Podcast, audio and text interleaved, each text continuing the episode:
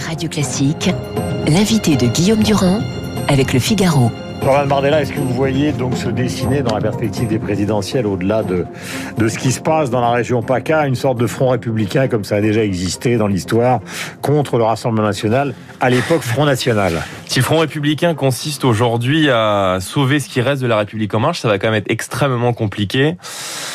Écoutez, moi je regarde euh, les élections intermédiaires qui ont eu lieu depuis l'élection présidentielle de, de, 2017 où on nous expliquait qu'on était quasiment au fond du au fond du cercueil. Nous avons remporté les élections euh, européennes en arrivant devant la République en marche. Nous avons été réélus dans la plupart des mairies que nous dirigeons. Nous avons fait preuve je crois, de d'efficacité quand on a pu mm. euh, diriger. On a su faire euh, sauter ce qu'on a longtemps appelé ce plafond de verre, notamment dans une grande ville, à Perpignan, qui est aujourd'hui dirigée par euh, Louis Alliot.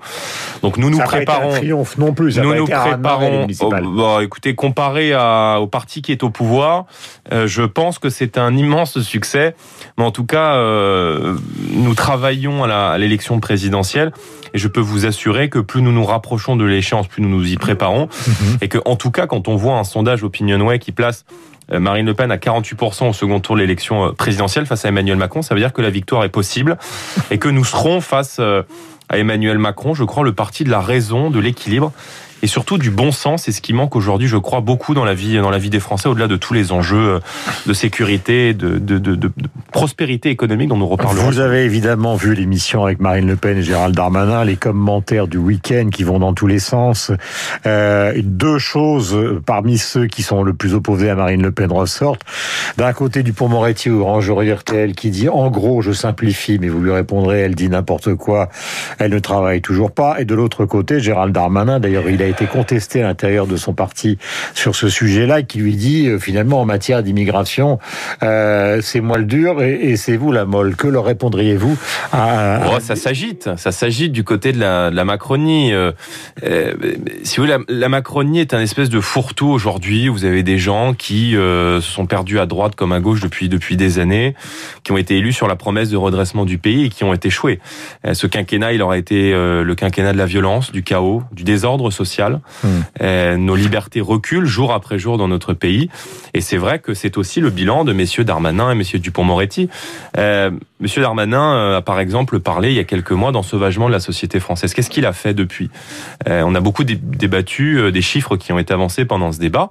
Bien, les chiffres de Marine Le Pen étaient vrais lorsqu'elle dit qu'il y a 12% seulement des, des, des, obligations de quitter le territoire français. C'est très compliqué les chiffres, parce que je pourrais entrer dans le détail. Ah, ce sont en tout cas les chiffres qui sont donnés par le ministère. Donc vous voyez, sur des chiffres extrêmement concrets eh bien effectivement, ces chiffres illustrent les faiblesses, euh, les faiblesses de l'État.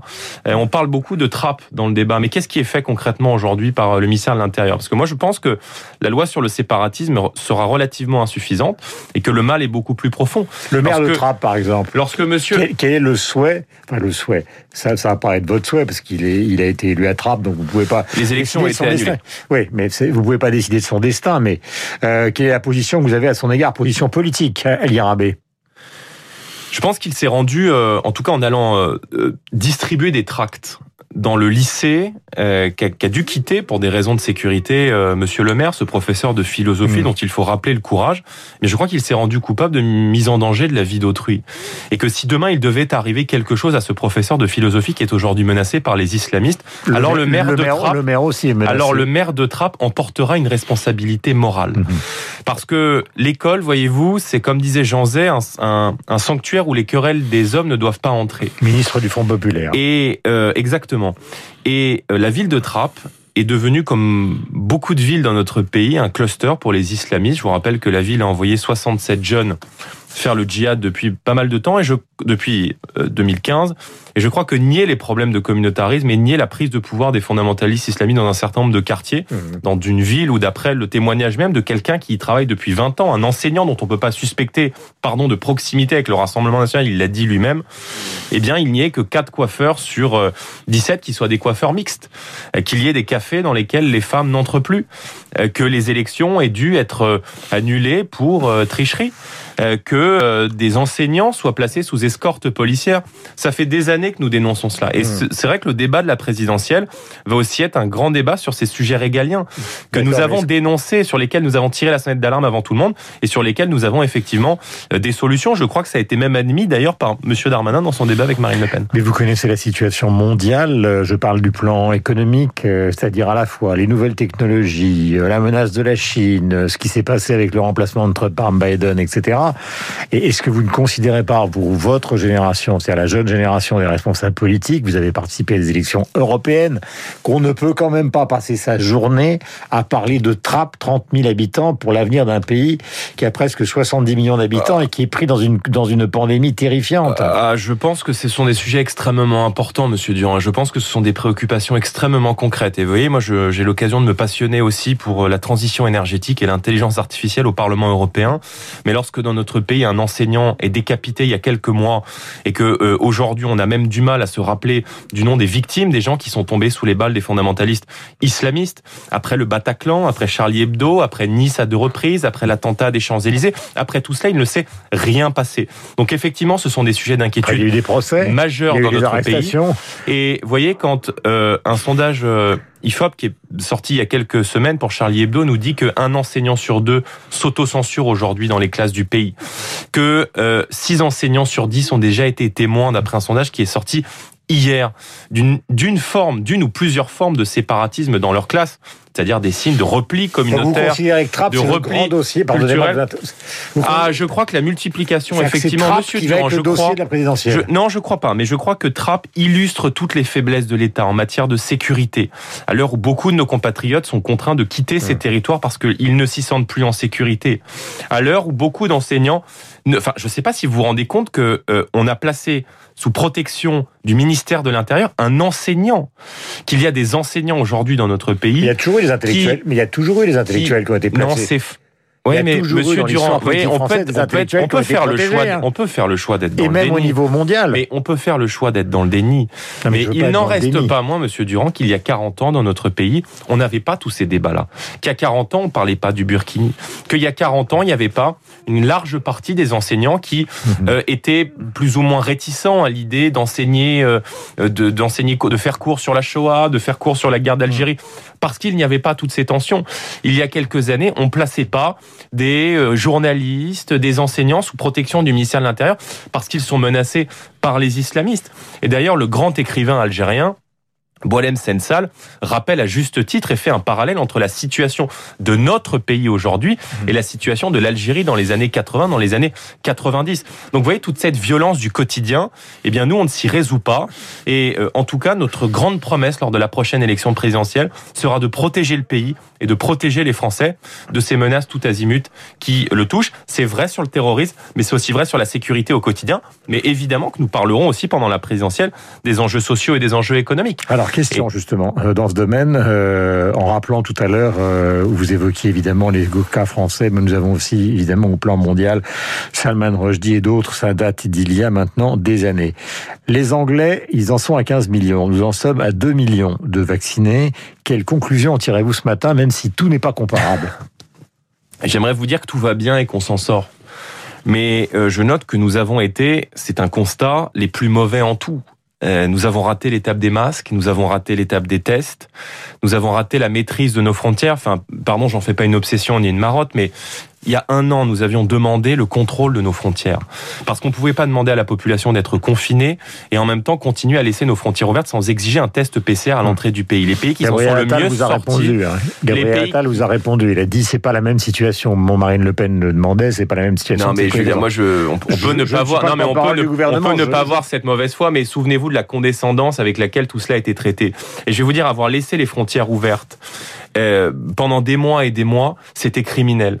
C'était criminel parce que euh, évidemment que le virus il ne s'arrête pas à la frontière. Mais la frontière c'est une protection qui permet en tout cas de limiter l'accélération de la diffusion de l'épidémie. Et tous les pays, Monsieur Durand, qui ont plutôt bien géré cette épidémie ou en tout cas des meilleurs résultats que nous, je ne sais pas si on peut utiliser cette comparaison, mais sont des pays qui ont maîtrisé très tôt leurs frontières. Et il est évident que dans une période qui est celle de la globalisation, l'heure de la concentration urbaine, l'heure de la mobilité sans limite euh, des hommes sur la planète, évidemment que euh, nous allons devoir vivre avec et qu'il est probable qu'il y ait d'autres épidémies dans les siècles à venir. Parce que vous pouvez être en début de semaine à Wuhan avec euh, euh, des 10 millions d'habitants autour de vous, des marchés aux animaux à ciel ouvert et vous retrouvez 48 heures plus tard dans le métro à Paris.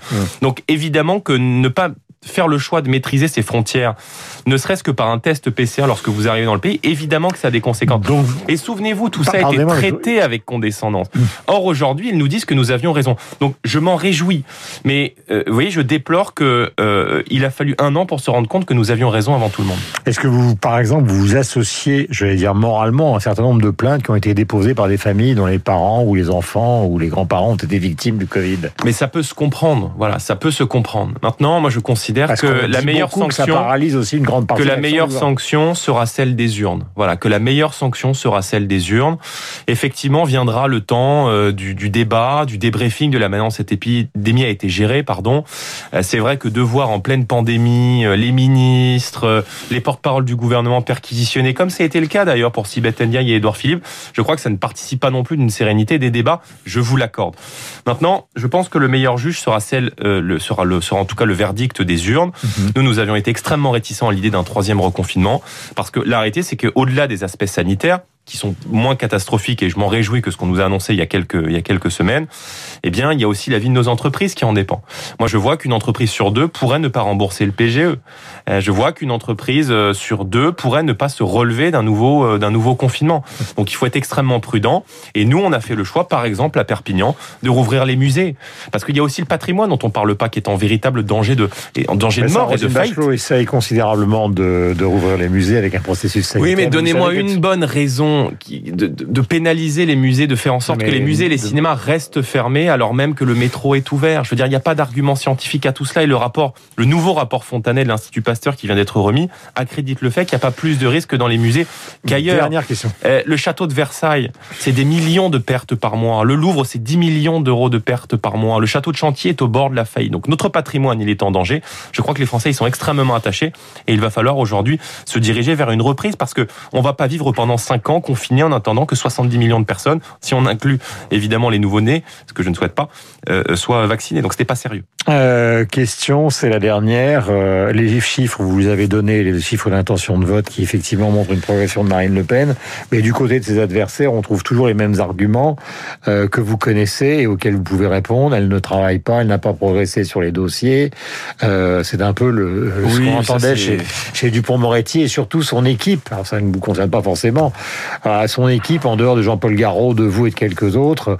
Et c'est une équipe extrêmement restreinte, donc euh, opposante, oui, prise du pouvoir, euh, ça paraît pour beaucoup catastrophique. Monsieur Durand nous disait la même chose. Même Hanouna disait dans, dans, oh, bah, dans si Hanouna est politologue, alors moi je suis, non, mais même Hanouna, chanteur. D'accord, mais, mais même Hanouna dans, dans son émission avec, euh, avec Jean-Luc Mélenchon il considérait que dans le cas des hypothèses euh, où la fiscalité augmenterait considérablement, les chefs d'entreprise partiraient, et ça visait peut-être Mélenchon, mais ça visait aussi peut-être euh, Marine Le Pen. Donc cette impréparation, cette méconnaissance des dossiers économiques, vous répondriez Eh bien, nous ferons la preuve du contraire. Voilà, nous ferons la preuve du contraire et nous ferons la preuve aux responsabilités comme nous en avons fait la preuve dans nos mairies. Souvenez-vous, lorsque nous sommes arrivés à la tête d'un certain nombre de mairies, y compris des grandes mairies comme Hénin-Beaumont, comme Fréjus, aujourd'hui comme Perpignan, on nous expliquait la même chose, qu'on n'aurait pas les compétences, que ce serait cataclysmique. Or, nous avons fait euh, gage de notre efficacité. Nous avons baissé les impôts, nous avons ramené la sécurité dans des territoires qui étaient euh, euh, livrés parfois au trafic de drogue, à la délinquance, à l'insécurité, à l'insalubrité nous avons fait preuve de notre efficacité. Si vous ramenez en retraite à 60 ans, c'est juste Moi, ce que je constate, Monsieur Durand, c'est que toutes les idées, c'est que toutes les idées. Répondez-moi à ces questions. Mais je vais répondre, mais laissez-moi terminer. Je vous en prie. Toutes les grandes idées que nous avons défendues depuis des années, je crois que les Français nous accordent aujourd'hui une légitimité sur ces sujets. Euh, je crois que, vous voyez, que ce soit sur l'immigration, que ce soit sur la sécurité, que ce soit sur les protections en matière économique, que ce soit sur la baisse de la fiscalité pour les TPE, PME, sur toutes ces grandes idées la proportionnelle, le référendum d'initiative citoyenne, sur toutes ces grandes idées, eh bien, nos compatriotes sont d'accord avec nous, en tout cas dans les études d'opinion. Et effectivement, nous avons beaucoup de gens de qualité qui travaillent avec nous. Vous citiez Jean-Paul Garot. Jean-Paul Garot, ça a été le rapporteur de la loi sur la, la burqa chez les Républicains en 2010. Il a aujourd'hui travaillé avec Marine Le Pen sur notre contre-projet sur euh, l'islamisme, que j'invite évidemment vos auditeurs à les consulter sur le site du Rassemblement National. Les solutions, nous les avons et nous en ferons la preuve dans cette campagne présidentielle. il est 8h30. Jordan Bardella était en direct ce matin. Merci, Merci bonne journée à vous. Nous Bonne avons rendez-vous avec Philippe Gau pour la revue de presse et Augustin Lefebvre pour le rappel des titres.